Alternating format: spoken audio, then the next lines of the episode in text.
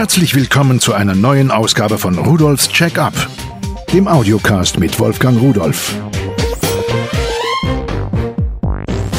Hallo und schönen guten Tag. Ich begrüße Sie zu Rudolfs Check-up. Heute geht es um Kameras.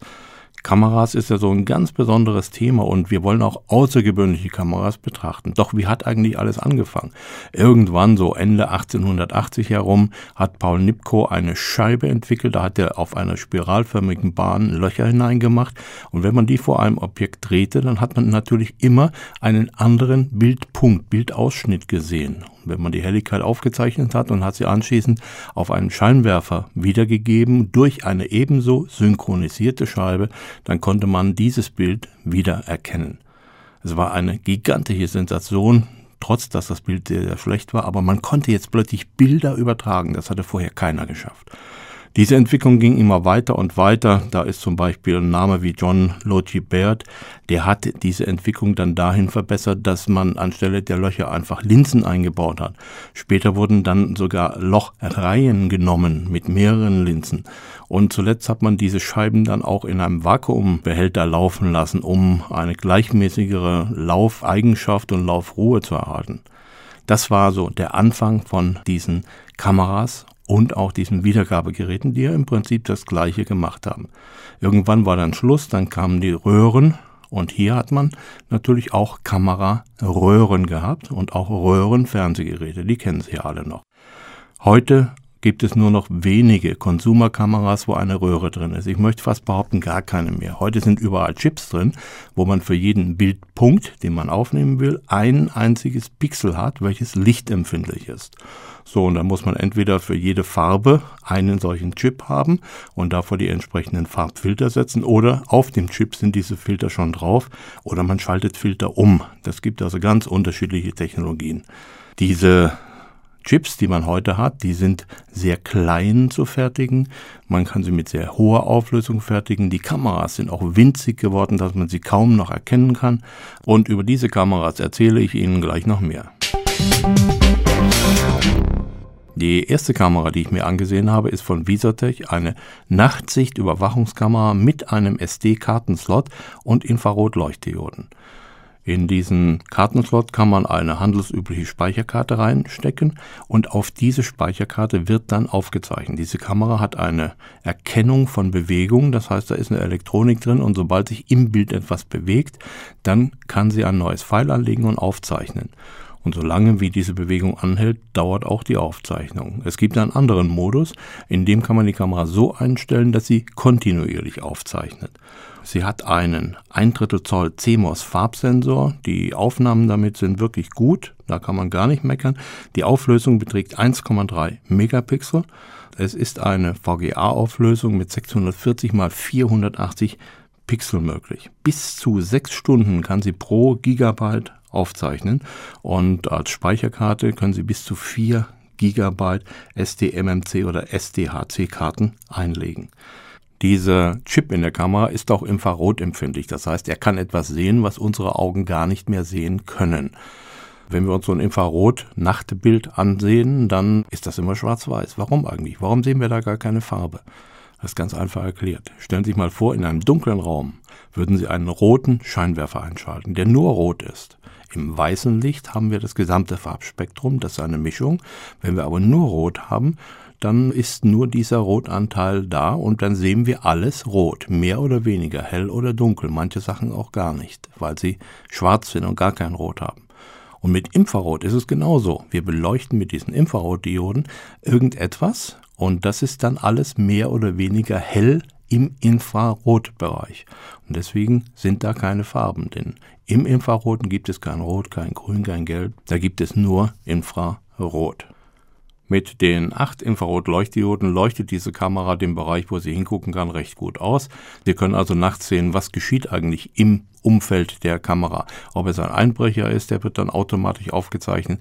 Ob es die Katze ist, die nachts auf Wanderschaft geht oder vielleicht ein Marder, der sich zu ihrem Auto hinbewegt. All das sehen Sie. Und diese Kamera hat einen Videoausgang. Wenn Sie wollen, können Sie natürlich den an Ihr Fernsehgerät an den Videoeingang anschließen und können dann immer sehen, was Ihre Kamera an Bildern liefert, egal ob Tag oder Nacht. Diese Kamera ist nur 43 x 90 x 127 mm groß. Sie wird komplett mit allen Anschlusskabeln geliefert, auch dem USB-Anschlusskabel für Ihren Rechner, damit Sie die Files dorthin übertragen und weiterhin speichern können.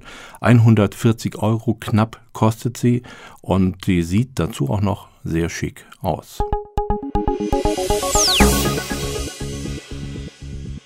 Eine Stirnbandkamera von Summicon mit dem Namen Falcon View Freestyle ist das, was ich mir jetzt gerade auf den Kopf gesetzt habe. Vorn an der Stirn ist die Kamera mit der Bedienung. Das heißt, wir haben da einen Schalter, da kann man draufdrücken und dann nimmt sie auf und wenn man wieder drückt, dann hört sie wieder auf aufzunehmen. Unten ist ein USB-Anschluss dran, ein kleiner, so ein Mini-USB und daneben ist der Kartenslot. Hier kann man Micro-SD-Karten bis 4 GB hineinstecken und damit ist es dann möglich, Videos mit Ton aufzunehmen von 640 x 480 Pixeln, also volle VGA-Auflösung. So, und diese Kamera wird betrieben mit drei Batterien. Das Kameragehäuse ist vorn auf der Stirn, damit man natürlich auch sieht, was man aufnimmt. Und hinten befindet sich das Batteriegehäuse.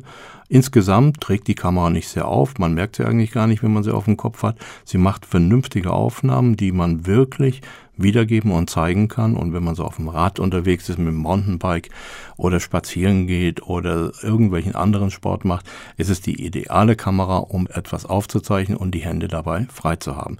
Beim Preis von 39,90 ist es auch kein so hoher Widerstand, um die eigenen Aktivitäten mal der Familie zu zeigen. Etwas größer ist die Summicon Video Action Cam Eagle 100. Das Gehäuse ist 111 x 55 x 58 mm groß und insgesamt wiegt sie 140 Gramm. Sie wird mit zwei Batterien vom Typ AA betrieben, die sind auch im Lieferumfang dabei gewesen und hat obendrauf ein LC-Display, wo man die Laufzeit noch ablesen kann, wie lange ich also noch aufnehmen kann. Das ist pro Gigabyte etwa 30 Minuten und die Speicherkarten, die ich dafür verwenden kann, das sind SD, SDHC und MMC-Karten mit bis zu 8 Gigabyte Kapazität. Die Kamera zeichnet in VGA-Auflösung auf mit 640 x 480 Pixeln und kann bis zu 30 Bildern pro Sekunde aufzeichnen. Das Gehäuse ist wasserfest und schneesicher, also wenn da mal ein bisschen Regen draufkommt, macht es gar nichts weiter. Es ist eine Halterung dabei für einen Lenker oder für einen Helm, so ein Gummiband, wo man die Kamera dann draufsetzen kann für Fallschirmspringen und ähnliche Aktivitäten. Und der Preis für die Kamera ist auch sehr, sehr günstig, denn 49,90 für diese Bildqualität, das ist von der Qualität her das Beste, was ich jetzt hier vorgestellt habe und ausprobiert habe. Da kann man wirklich nicht meckern. Das ist eigentlich die Kamera, mit der man noch wesentlich mehr machen kann, als einfach nur beim Sport mal ein paar Aufnahmen. Die nächste Kamera, die ich hier in der Hand habe, ist etwas ganz Besonderes. Es ist eine SD Pocket Cam von Octacam. Diese Kamera wiegt nur 30 Gramm, hat eine Auflösung von 1,3 Megapixel und wirkt wie ein etwas klobiger Kugelschreiber, mit dem man sogar schreiben kann. Oben die Spitze, die aus der Hemdentasche herausguckt, wenn man sie drin stecken hat, enthält die Optik und die sieht wirklich so aus wie ein Kugelschreiber, diese Spitze. Und auch das Mikrofon ist dort eingebaut. Man kann mit dieser Kamera bis zu vier Stunden aufnehmen mit einer 8 GB SD-Karte, die man an der Seite hineinsteckt. Und der Akku hält aber nur für etwa drei Stunden. Er wird aufgeladen über den USB-Anschluss und darüber kann man natürlich dann die Bilder auch in einen Rechner hineinladen. Ein super Spielzeug in voller VGA-Auflösung 640 x 480 bzw. 320 x 240 Pixel, das ist einstellbar. Nun, ein Spielzeug, aber man darf nicht damit etwas Geheimes aufnehmen. Das heißt, wenn jemand nicht weiß, dass er aufgenommen wird, ist das verboten. Aber so für Partys als Gag oder vielleicht auch ganz ernsthaft, um irgendwelche kleinen Videos zu drehen, die man später ins Internet stellen will, ist es das ideale Gerät überhaupt. Und natürlich erregt man überall damit Aufsehen.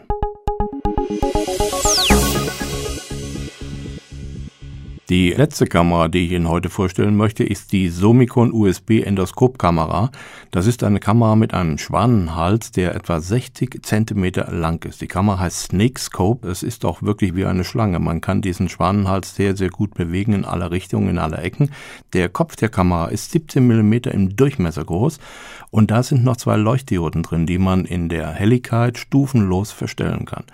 Mit dieser Kamera kann man ganz hervorragend in jede noch so kleine Ecke unter jeden Schrank und in jede Nische hineinsehen. Diese Kopf ist außerdem noch wasserdicht und die Auflösung der Kamera beträgt 640 x 480 Pixel. Ganz praktisch ist, dass man vorn einen kleinen Magnethalter aufklipsen kann, mit dem man metallische Gegenstände, die irgendwo in der Kamera zu sehen sind, aus einer Ecke herausholen kann, wo man mit Fingern nicht hinkommt. Angeschlossen wird die Kamera grundsätzlich per USB an einen Rechner und die mitgelieferte Software ermöglicht es, dass man live die Bilder sehen kann und auch aufzeichnen kann, die die Kamera zurzeit sieht. Insgesamt mit dem Koffer kostet sie 29,90 Euro.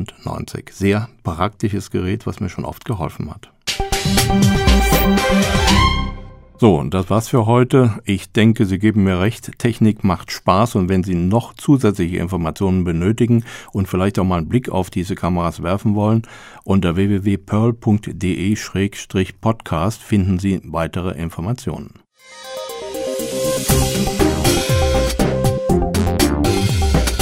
Das war Rudolfs Check-up, der Audiocast mit Wolfgang Rudolf.